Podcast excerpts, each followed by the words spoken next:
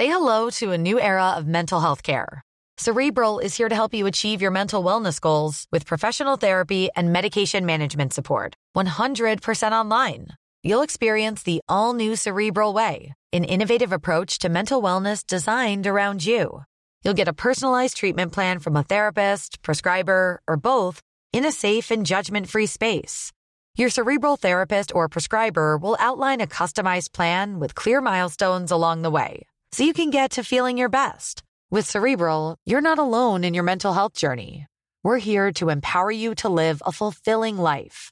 So take that first step towards a brighter future and sign up today at cerebral.com slash podcast and use code ACasts to get 15% off your first month. Offer only valid on monthly plans. Other exclusions may apply. Offer ends July 31st, 2024. See site for details.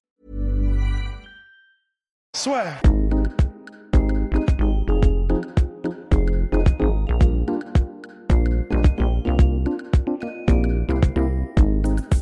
C'est parti, bien bonjour à toutes et à tous, bienvenue dans le podcast La Sœur avec Polydomso et Rust. La tension est palpable, je ne vous le cache pas. À son comble, à son comble. Alors, on, a du, on a du mal à se contenir. Hein. Euh, Heureusement d'ailleurs qu'on n'est pas dans la même pièce. hein. Oui, oui, non, ah mais-. Parce qu'à chaque fois qu'on est dans la même pièce, ça, ça part. On compte plus le nombre de commotions qu'on s'est mis l'un l'autre. D'ailleurs, les, les gens posaient la question à chaque fois pourquoi, quand on est ensemble, je me mets au milieu? C'est justement pour ça, pour éviter qu'on en vienne. au- Mais bon, c'est un petit peu compliqué parce que maintenant, on est obligé d'avoir des agents de sécurité. Enfin, bref. Euh, messieurs, avant de parler donc de Dominique Reyes, la soirée, la nuit blanche chasseur est enfin officialisée. Et ça, bordel, ça fait plaisir. Oui. Oh Parce que tu vois, là. là, on a fait un peu un, un teasing, tu vois, on promettait un, un rendez-vous avec Abella Danger, mais finalement, on se retrouver avec euh, Mimi Mati, tu vois, et donc euh, finalement, on a quand même réussi à délivrer, tu vois, et ça, ça c'est stylé, quoi. Ouais, Exactement. non, non. Donc toutes Ouais, les infos sont dans le visuel qui est bah, qui remplace ma tête, je pense. Voilà. Donc euh, c'est vous pouvez prendre vos places dans le lien qui est dans la description. Et il faut quand même se dépêcher parce que le, enfin le problème, c'est pas vraiment un problème, mais on a eu plus de 250 personnes qui avaient participé à la préinscription. Et donc une fois que ces personnes-là ont pris les places, il n'en restera plus beaucoup. Voilà. Donc euh, et puis j'avais déjà fait, enfin annoncé un petit peu tous les trucs qu'il y allait avoir. En tout cas, ça va être très très bien. Et, bah, et puis voilà. Donc si ça vous intéresse, le lien dans la description. Voilà. Rust et Polydomso seront là en personne. Il n'y aura pas le combat, bien évidemment, mais, euh, mais ils sont Je vais, prendre, euh, je, vais, je vais prendre un peu de, de Xanax avant, tu vois, pour, euh, pour me contenir. Bien. Ceci étant dit, messieurs, maintenant place à l'UFC Boston. UFC Boston, c'était Chris Weidman qui montait en light heavyweight pour faire. euh, il avait tenté, donc il avait commencé à se lancer dans le trash talk contre John Jones et il a fait une rockhold, à savoir euh, bah, déjà prévoir la suite pour se faire déraciner finalement par Dominique Reyes qui a très très bien joué le coup, même si je pense que vous être d'accord avec moi, j'ai j'ai bien aimé le fait que Weidman très rapidement, bon, on va dire après. euh, allez quoi, euh, 10 secondes d'échange debout, il s'est dit ok, faut que je fasse parler mon grappling parce que ça va être compliqué, mais, mais voilà, c'était bah, ça s'est très mal fini pour Weidman qui encaisse un KO et là on se pose la question fin de carrière ou non. Allez, je je sais pas qui va parler en premier. Allez, Polydomso. bien Ah, là, commencer. Rust, ok, Oh d'accord. Oh là là, ça y est, ça continue. Euh, bah, De toute façon, en fait, j'en aurais pas pour très longtemps parce que c'est simplement histoire de dire, bah, euh, ça devait être son game plan, en fait. hein, je pense à Weidman, euh, très clairement, d'utiliser sa lutte pour mettre- essayer de mettre en danger euh, Reyes ou tout au moins de lui, de lui poser quelques problèmes. Euh, le problème, c'est que déjà, premièrement, bah, j'ai trouvé que la raison pour laquelle Weidman était un middleweight, c'est déjà pour ça. C'est parce que clairement, il y avait une différence, à mon, à mon sens, de puissance. Le gabarit n'était pas le même et ça s'est senti. Alors, cela dit, euh, c'est pas qu'une question de puissance, je pense, puisque Reyes a très bien défendu les takedowns et Ouais. euh, vraiment impressionnant. Et, euh, et bah, tout ça, voilà, ça n'a pas duré très longtemps parce que Reyes a bien défendu les takedowns. Il a réussi à rester debout. C'était chaud, mais il a vraiment parfaitement géré. D'une part parce qu'il a une bonne défense de takedown et d'autre part ça s'est senti parce qu'il a vraiment des facultés athlétiques de ouf. C'est pas pour rien qu'il a fait du foot américain avant. On ne le Et- dira jamais assez. On le dira jamais assez. Et, euh, et bah, le, le- on sait que c'est un contreur, un très bon kicker et un très bon contreur Reyes. Et le contre était absolument somptueux et emballé, c'est pesé, quoi, hein, tout simplement. Ah, euh, je- pareil, en fait. pareil, euh, je trouve que Weidman, il avait la bonne approche. Ouais. euh, de cutter l'octogone et de pousser Reyes contre la cage pour ensuite exploser en lutte. C'était ce qu'il fallait faire dans sa position. Le problème, c'est que la fenêtre de tir, il y en a besoin juste d'une seule en fait quand tu contre un mec comme, comme Reyes. Surtout quand il y a cette différence, cette différence de taille et de puissance, parce que effectivement, Reyes, c'est un bon contreur, mais c'est rare. Depuis qu'il est à l'UFC qu'il fout des KO comme ça quand même. Ouais. Et là, il l'a vraiment, on sent qu'il l'a il lui a juste fait faire l'ascenseur parce que juste après, euh, Wayneman était quand même euh, conscient. Mais euh, bah, enfin, tu vois, genre, c'est, peut-être il n'aurait pas fait la même chose sur quelqu'un qui était un peu plus robuste et un peu plus solide. Et c'est vrai que là, Wayneman, là, il est sur une succession de 5 combats pour 4 défaites, je crois. Bah, il, y a eu la victoire, il y a eu la victoire contre Gastelum. Mais moi, moi déjà, quand, quand ce combat a été annoncé, je comprenais pas la pertinence de ce combat en fait. C'est-à-dire pour pour Reyes, c'était un pas en arrière vraiment hein, par rapport euh, à sa, dynamique. Et pour Wayneman, bah, comme on s'attendait tous à ce qu'il perde quand même, honnêtement, euh, bah, c'était un peu un ticket de sortie. Quoi. Donc je me disais, c'est vraiment, euh, vraiment étrange. Euh, est-ce qu'ils essayent de, de, monter Reyes euh, Ah oui, ça, sais... complètement. Parce que le dernier combat contre Osdemir, il avait gagné, mais c'est vrai que Osdemir l'a dit dans l'interview la sueur, qui apparaîtra peut-être là-dedans.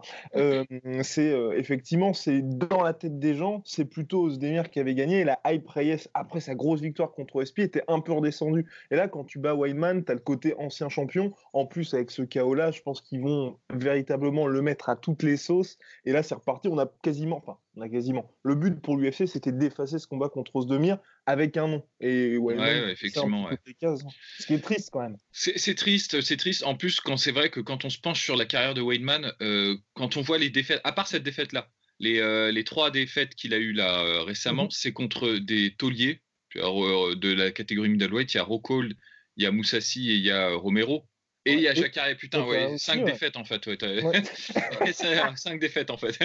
Euh, Jacare, tu vois. Euh, et, mais c'est que des mecs qui sont euh, des, vraiment des. Ils sont considérés dans les meilleurs euh, poids moyens. Et c'était des combats euh, disputés. Oui, il avait été. c'est pas, bon, là, c'est la première fois où il se prend une toise où c'est vraiment pas disputé pour le coup. Quoi. Et, et donc. En fait, c'est terrible parce que si tu prends Wayneman et tu le fous, par exemple, au, Bellator ou au One FC, il éclate tout le monde. Quoi. C'est, il est, il est au-dessus, vraiment. Honnêtement, hein, je, faut, faut, être, faut être clair euh, sur ce point-là. Mais là, à l'UFC, c'est compliqué en fait. Ça commence à devenir compliqué dans le top 5 pour lui. Après, si tu le fais redescendre euh, au niveau des contenders qu'il affronte, bah, il, va, il va pouvoir se reconstruire. Mais, mais là, c'est, ses aspirations de champion, je pense que c'est un peu, euh, un peu tendu là. C'est très tendu. Et alors, en plus de ça, je, ne sais pas, alors c'est sûrement dû au fait qu'on est dans la catégorie light heavyweight et ça frappe plus dur. En plus, il tombe sur Reyes qui frappe particulièrement dur. Mais euh, je, pense que là, on en est rendu aussi au point où, à mon avis, son menton commence à s'effriter. Euh, on l'a vu, sur la carrière de plein de combattants. Et là, vraiment, tu sais, euh, quand il a fait, donc il y a eu déjà le contre qui était magnifique. Hein. donc ça, ça peut être dû au fait que le timing était parfait, que c'était un contre magnifique. Euh, cela dit, le, le Garden Pound, il y avait un peu cette, euh, cette impression de euh, Miocic over him, en fait, en mode si je te touche une ou deux fois, c'est terminé. Et ça, c'est vraiment pas bon signe. Donc, ça, ça, peut être bien sûr parce que Yes frappe très fort et c'est le cas, mais j'ai vraiment très peur que déjà premièrement son menton ait commencé à s'effriter. Bon, quand tu prends des genoux de Romero, forcément ça effrite plus vite, tu vois. mais mais en plus de ça, quand il monte en light heavyweight, Vraiment, vraiment, c'est très, très, très mauvais présage.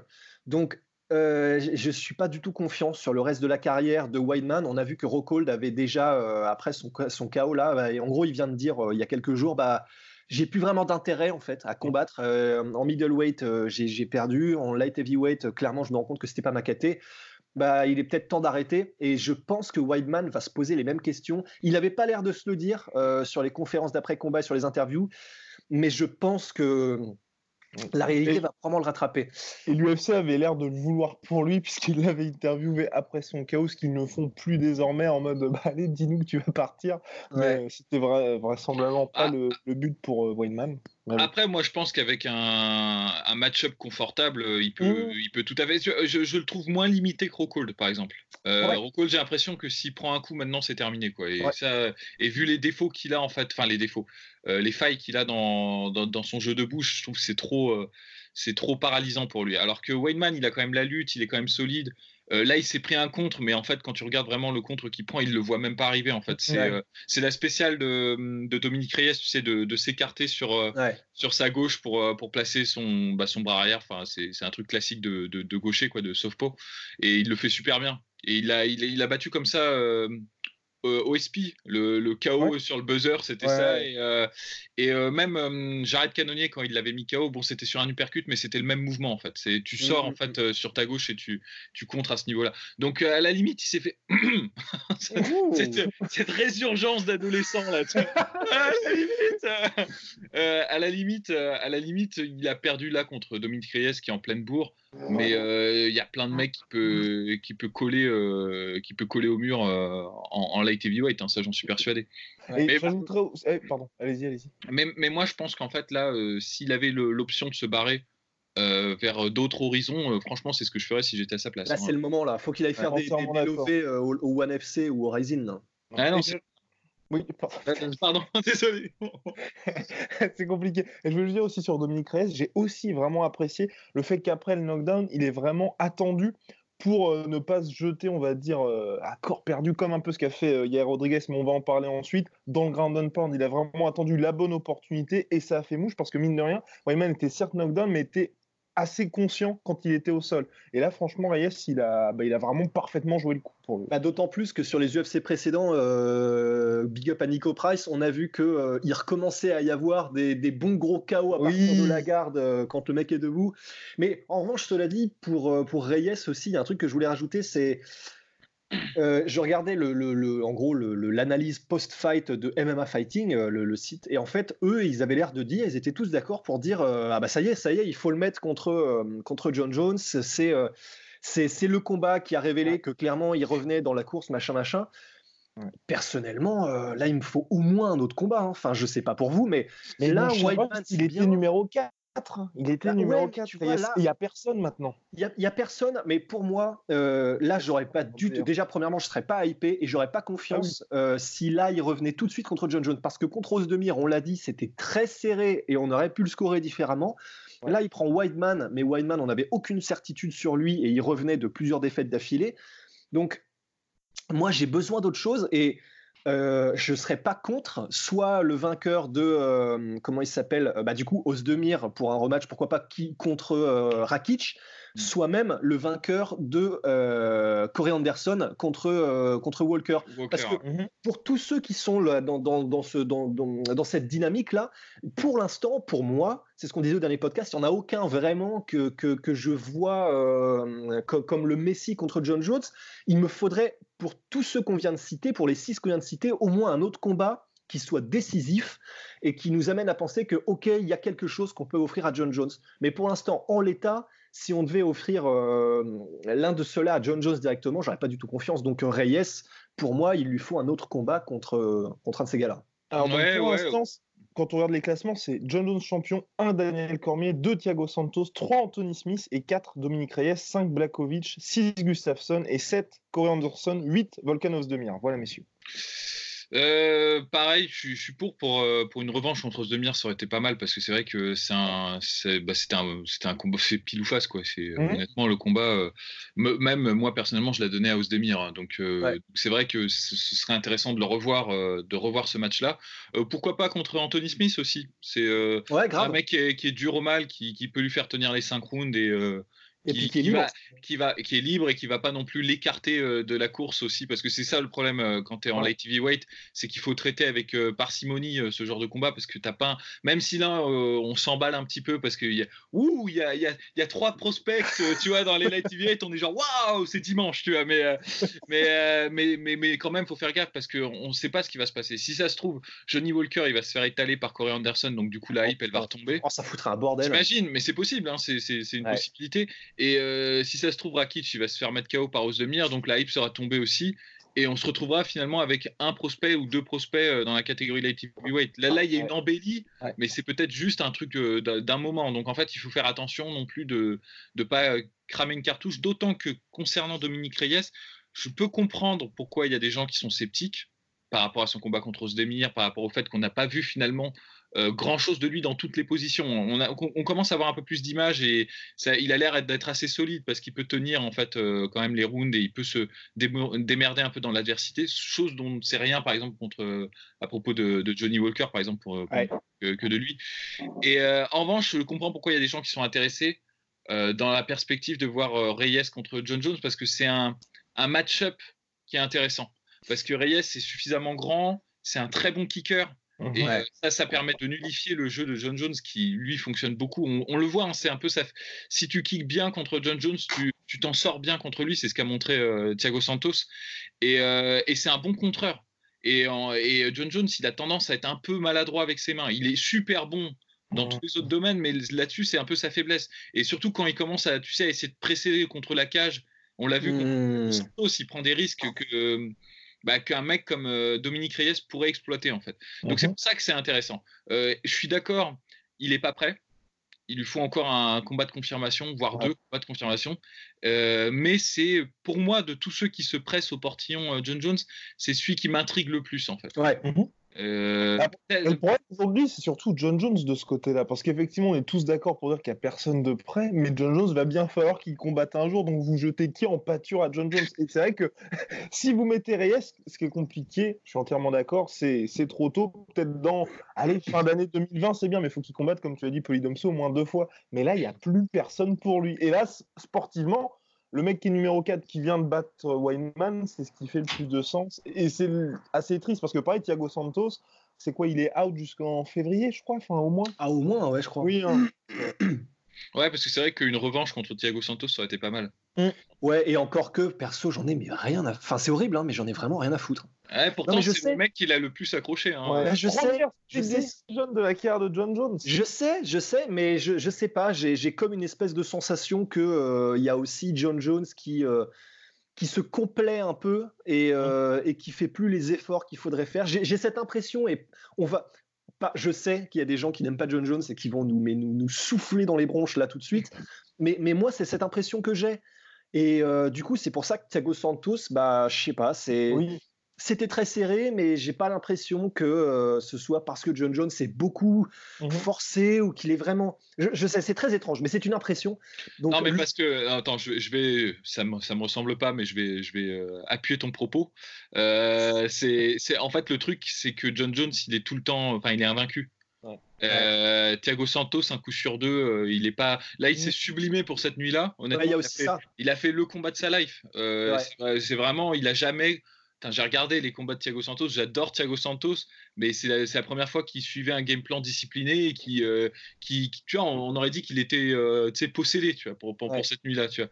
Et est-ce qu'il va réussir à faire une deuxième fois ce truc-là? Peut-être, mais c'est pour ça qu'on n'est pas super emballé aussi. C'est parce qu'on se dit, bah, peut-être c'était un soir, Euh, d'autant plus que euh, je pense avec.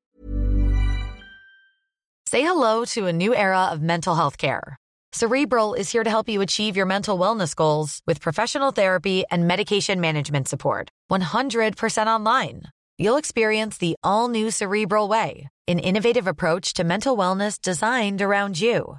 You'll get a personalized treatment plan from a therapist, prescriber, or both in a safe and judgment free space. Your cerebral therapist or prescriber will outline a customized plan with clear milestones along the way so you can get to feeling your best. With Cerebral, you're not alone in your mental health journey. We're here to empower you to live a fulfilling life.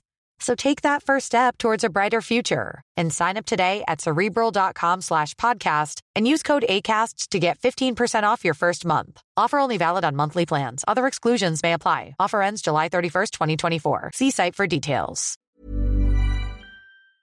John Jones qui est quand même très cérébral, on peut, à mon avis, je pense qu'on peut tabler sur un espèce de, truc à la Mayweather où euh, tu peux avoir des premiers combats, par exemple Mayweather contre Maldana, Maidana, où le premier combat est serré parce que le mec apporte des trucs, etc. Sauf que euh, le deuxième combat, quand il arrive et que euh, Mayweather a le temps de faire toutes les, tous les ajustements, mmh. bah, en gros, il n'y a même pas de match. Et j'ai cette impression euh, qu'avec John Jones, ce serait un peu la même chose. Bah, ou même que combat contre Gustafsson. c'est Exactement. C'est ce que j'allais dire. Ah, et bah, c'est ça qui me donne cette impression. Donc, euh, tout ça mis bout à bout, bah. Mais d'un autre côté, si. Oula, je, je, suis en train de tout péter. si euh, Thiago Santos revient, moi j'aimerais bien, tu vois, quelque chose qui soit dans la même configuration de Gustafsson où tu as le premier combat serré tu laisses le temps à Thiago Santos de recréer une hype, tu vois, en enchaînant deux KO contre des mecs un peu chauds, et comme ça, tu as un peu l'intérêt de la part du public et puis de nous, en se disant, ah, il y a peut-être moyen qu'il fasse quelque chose. Mais c'est vrai que là, si tu le fais revenir directement, bon, pour tout le monde, c'est un petit peu. Euh, vous, vous, le voyez, vous, Thiago Santos euh, remettre deux KO comme ça quand il revient à Daylight Heavyweight en mode euh, normal? Parce bah, que c'est Chris Weidman et Luke Rockhold, oui. Oh Bah ouais, je sais pas, parce que quand il revient, s'il tombe contre euh, bah, des Johnny Walker, des Rakic ou euh, des mecs, s'ils ont gagné en attendant. Anthony Smith, le rematch euh, en light heavyweight, vu qu'ils se sont déjà combattus en ouais. Ah, ça a du sens. Ça, ça pourrait être pas mal, ouais. Ça pourrait être pas mal. Enfin bref, affaire à suivre en tout cas. Puis Chris Weidman, euh, respect quand même, parce que certes, ouais. toute défaite, mais il affronte tueur sur tueur sur tueur sur tueur. Et vraisemblablement, Dominique Reyes, dans les prochaines années, on, parle de, on parlera de lui comme l'un des tauliers light heavyweight. Donc voilà, rien d'humiliant non plus euh, pour notre cher All American. En co-main event, il y avait Yair Rodriguez contre Jeremy Stevens.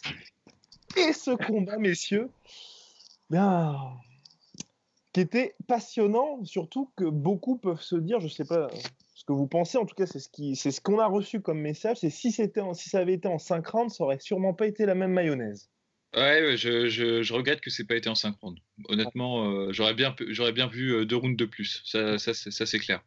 Mais quelle durabilité de Jeremy Stephens. Honnêtement, je m'attendais pas à ça. Hein, parce que c'est quoi C'est le deuxième round ou euh, c'est quoi C'est il se prend un, middle kick, middle kick et ensuite il tombe. Ensuite il tombe sur un leg kick et là je me suis dit, oh, oh, putain ça y est, ça va faire. Bah c'est terminé. Mais quelle durabilité, franchement. Putain, en plus, se relever de ce truc-là, enfin, pour ceux qui ont déjà pris un knockdown en, en coup au corps et tout, euh, c'est le truc le plus douloureux qui soit, hein, vraiment. Et, euh, et en plus, c'est pas seulement un middle kick et bon, euh, tu me laisses 10 secondes et je me relève. C'est un middle kick et je me prends une tempête en, en grand end et j'essaye de gérer en, faisant des roulades et tout, euh, tant bien que mal, euh, avec toujours la crainte que l'arbitre arrête.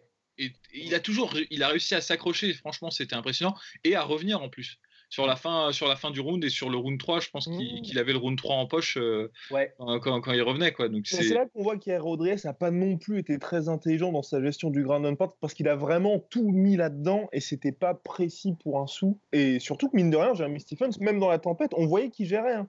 Mmh. Euh, vas-y, vas-y. disons qu'il était conscient en fait, c'est-à-dire qu'il était suffisamment conscient pour que quand l'arbitre lui dit si tu bouges pas maintenant, je vais arrêter le combat, il, il bouge après, euh, tu lui fais une petite visite de ton, de ton crib. De ton, euh, mais, my crib.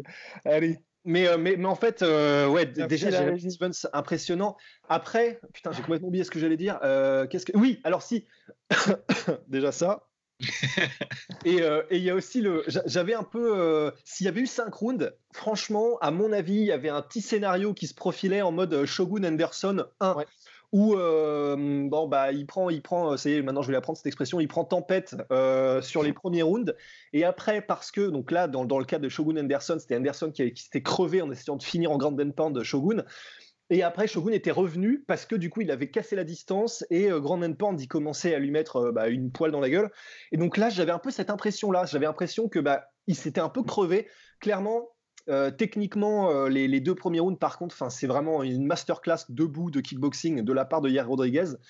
Euh, mais c'est vrai qu'il s'est crevé en Grand Pound parce qu'il a vu, il, a, vu l'ouverture, il a vu la fenêtre. Et bah, bravo à Stevens qui non seulement est revenu, mais il y a eu la présence d'esprit. bon, je pense que c'était plus l'instinct de survie de lui-même casser la distance et de revenir en Grand Pound. Et c'est vrai que vu comme ça se profilait, sur deux rounds suivants, je ne sais pas si, euh, à moins qu'il utilise un, inhalateur, je ne sais pas si. Euh, Cette faille dans la loi. ah, ouais, ah, mais c'est extraordinaire. Ça, il faut qu'on en parle après ça. Ce, trou juridique là qui a été exploité là, et hontément. Non, mais. Euh, mais, mais oui, moi, ce que ça m'a donné comme impression, c'est qu'au début, vraiment, il y avait le comment hier avait sa, distance, arrivait à vraiment exploiter avec ses kicks et sa façon de combattre qui est très atypique. Hein, c'est, t'as pas l'habitude. En fait, ça doit être super dur de s'entraîner pour faire face à un mec comme hier Rodriguez parce qu'il est très grand et en plus de ça, il a un jeu vraiment essentiellement de, kicker. Mais moi, je trouve qu'à la fin du troisième round, ça faisait un peu, tu sais, comme les vidéos sur YouTube, boxeur contre taekwondo, tu sais. À un moment donné, tu vois que le boxeur, bah, il comprend que s'il resserre un peu, ben, euh, il a quand même un, net avantage. Et c'est vrai qu'en fait, les mains de Yair Rodriguez sont un peu euh, en, deçà, en deçà de la moyenne. Et il a des, euh, et il a des, des automatismes. Mhm. c'est des... Enfin, franchement, il va se faire cartonner, moi, je pense, un jour. Hein, parce que, tu sais, se tourner comme ça quand tu as un qui avance sur toi. Déjà, le Korean Zombie avait, avait exploité ça Et s'il n'y avait pas eu le KO buzzer, il aurait Ah, gagné. il perdait le combat. Ouais, parce qu'en fait, il y a- il y, a ça. En fait, une fois qu'il a déclenché son kick, s'il n'arrive pas à enchaîner sur une autre technique de kick, et si tu t'arrives à te rapprocher, bah il a, il a pas les réflexes, tu sais, d'aller au clinch ou de, tu vois, de Ouais. maintenir avec la main ce que fait. John Jones par exemple quand quand on quand t'as quand t'as passé sa première distance de, de combat. Et en fait, il tourne le dos, et il commence à se barrer en courant. Et ça, euh, en vrai, ça peut faire une, tu sais, une, euh, comment il s'appelle euh, Merde, Karitanov euh, Overeem, tu sais, Ouais. Oh, Overeem, un mec qui est en train de courir et tout.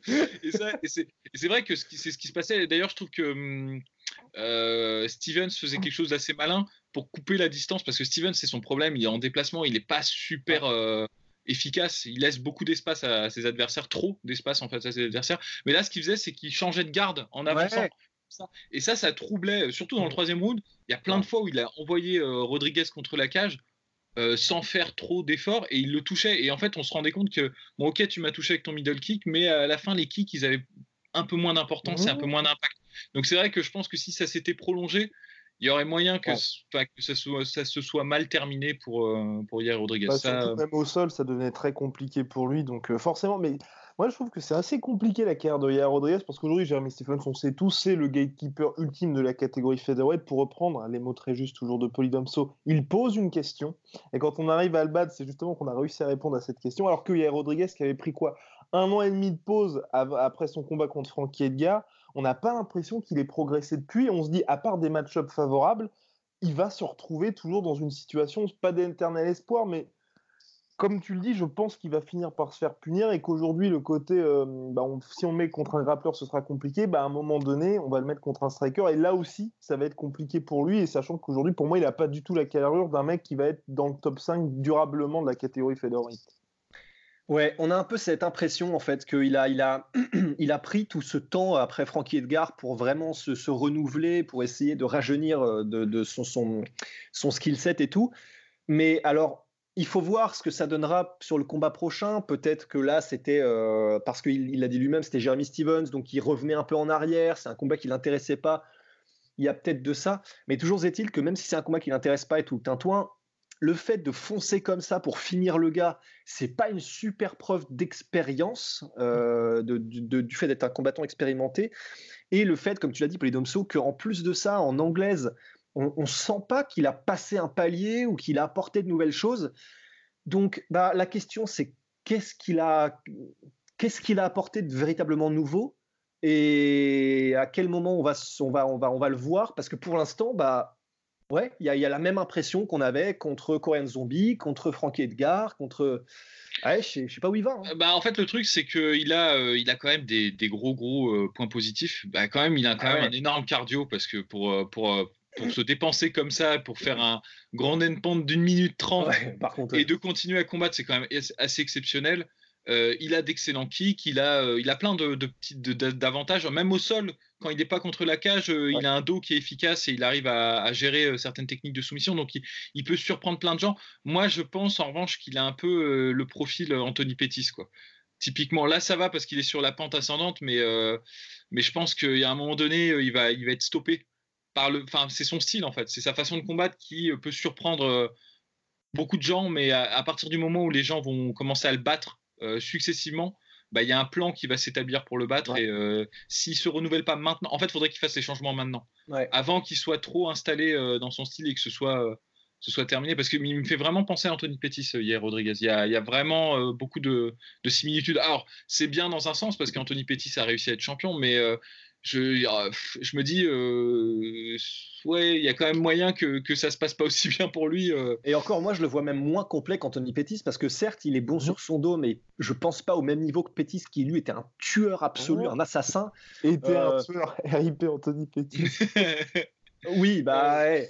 mais, mais, mais euh, même Oui, debout, euh, il avait une anglaise qui était quand même, euh, qui faisait pas gaulerie, euh, Anthony Pettis. Et donc, même si je suis d'accord, en fait, pff, j'ai même pas cette impression-là que, euh, qu'il est aussi complet qu'un Pettis ou. Faudra voir, faudra voir sur le prochain combat. Contre Zabit, ça pourrait être intéressant enfin, mais quoique je sais pas, parce que c'est un combat qui, risque de se, dérouler euh, à distance de kick et euh, peut-être en kickboxing comme ça sur, sur trois rounds. Mais ouais, à voir, mais c'est vrai que pour l'instant, c'est pas forcément. Bah ouais, c'est pas une, c'est pas une claque, quoi. C'est pas, c'est pas du HD, quoi. Tout à fait. Bien voilà, messieurs, c'était pour l'UFC Boston. Petit attends, attends, attends, on voulait parler de Greg Hardy. Euh, oui, ah oui, non, il faut qu'on en parle. Oui, il faut qu'on en parle. Il faut qu'on parle de ce Ventolin Gate. mais le mec, à chaque fois qu'il combat, il y a, un truc qui va pas, quoi. Il y a, une controverse. non seulement ça, mais ce qui est extraordinaire, et ça, mais j'adore ça parce que une fois, d'accord, une fois c'est marrant, mais deux fois. Euh, c'est la première fois quand il a été disqualifié parce qu'il a mis un putain de coup de genou honteux à je sais plus trop qui là contre la cage, qui était complètement interdit. Il a dit euh, ouais mais m'en voulez pas trop, c'est parce que je suis jeune dans ma carrière, je connais pas encore tous les bails. Ouais, ok. Et là, il nous sort un putain d'inhalateur entre les rounds. C'est absolument délirant. Et il nous sort, ouais, mais bah, pardonnez-moi, mais c'est parce que je suis un peu jeune dans ma carrière. et je D'un autre côté, il avait quand même demandé au commissaire. Ouais, non, mais ça, non. Ça, moi, je trouve, ouais, mais je trouve que c'est abusé que la commission athlétique elle-même ne soit pas au courant. Parce que après, s'il avait sorti le truc tout seul, tu vois, il fait ça, clairement, c'est inexcusable. Mais là, il demande à Dean Thomas, qui est un des meilleurs potes de Dana White, American Top Team. Enfin bref, euh, ouais, un peu de la vieille et le mec de la commission athlétique qui fait ouais ouais ouais vas-y y a pas de souci. Ouais, bien sûr bien sûr. mais les, commissions euh, honnêtement euh, c'est quand même les mêmes qui ont autorisé le combat Chuck Liddell Tito Ortiz. Hein. Je pense qu'on peut pas vraiment leur faire confiance quoi. C'est à un moment donné tu vois. Non Chuck Liddell Tito Ortiz c'était en Californie attention là on parle de Boston Massachusetts on veut pas avoir de problème avec. Ouais, mais, mais, malgré tout quand même le fait que du coup Dean Thomas et Gregardi demandent à la commission en plus alors là, je me dis, euh, je suis à la place du mec de la commission qui est dans le ring. Et qui Mais alors, la dernière chose à laquelle le mec doit s'attendre, c'est qu'on lui sorte un inhalateur et qu'on lui demande C'est bon, je peux y aller? Ah, Donc, je me mets à la place du mec. Euh, c'est pas le président de la commission, c'est pas, euh, c'est pas Jeff Nowitzki non plus. Et euh, le mec, je pense qu'il a dû faire ouais, ouais, ouais, ça a été accepté. Bon, bah, vas-y. Donc, enfin, évidemment, tu vois, mais à mon avis, là, la faute, elle est et sur Dean Thomas et sur Greg Hardy tu peux pas être à ce point ingénu, à ce point benet, c'est pas possible. Surtout Dean Thomas, sans déconner, Dean Thomas, c'est un pilier du MMA, ce mec-là. C'est un taulier. Le fait que tu saches pas qu'entre les rounds, tu as le droit que à, ton, à ta gorgée d'eau et, euh, à ton air frais, c'est quand même extraordinaire. Donc, c'est vraiment du foutage de gueule, à mon sens. Et pour Greg Hardy, bah, ça, continue un peu de, de monter sa, sa, légende, mais c'est vraiment n'importe quoi, c'est n'importe quoi. Et c'est marrant parce que moi je me souviens pas du tout du combat qu'il a fait, quoi. Du coup, je me souviens que de ça maintenant. c'est terrible, hein, Mais, euh, mais, bon, j'imagine. En plus, ça prend des proportions énormes parce que bon, il avait une petite ventoline. je me dis, euh, le prochain combat, il va se pointer qu'un masque à gaz et des pompes. Ouais, genre, est-ce que je peux avoir un peu d'oxygène On passait à travers les grilles de la cage. Vas-y, vas-y, c'est accepté, c'est bon. La commission a dit oui.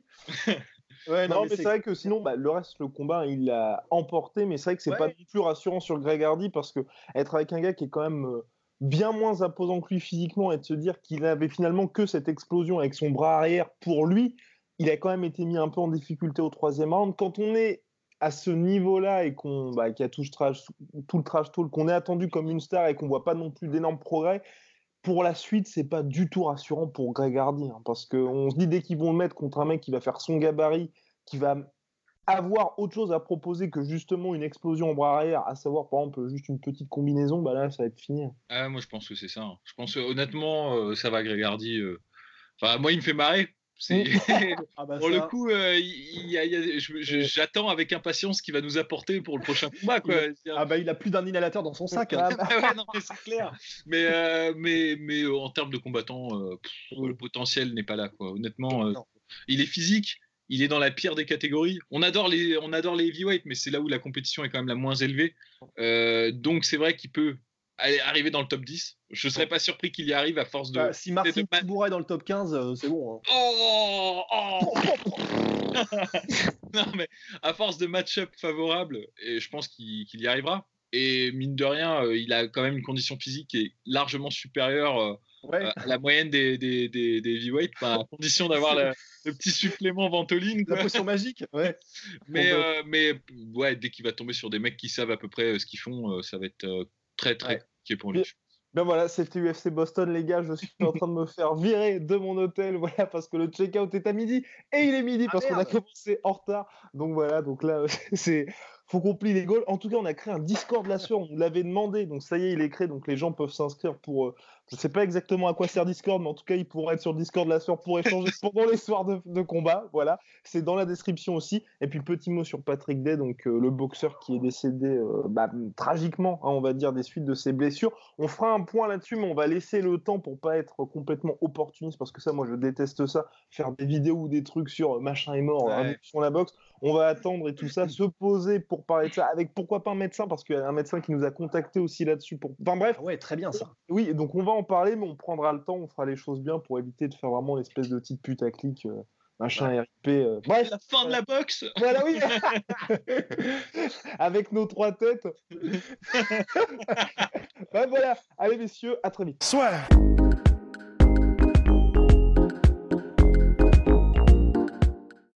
Et voilà, c'est la fin de votre épisode du podcast La Sœur. Si ça vous a plu, n'hésitez pas à nous mettre les 5 étoiles sur Apple Podcast ou sur Spotify. Vous pouvez aussi nous laisser un petit commentaire, ça nous aidera beaucoup. Et si vous voulez aller plus loin avec nous, vous tapez La Sueur sur toutes les plateformes ou sur les réseaux sociaux, vous nous trouverez. Et là, vous nous écoutez très certainement en audio. On est aussi en vidéo sur YouTube, mais également sur Snapchat. Là encore, vous tapez la sueur et on sera là. Merci de votre fidélité et à très vite pour de nouvelles aventures.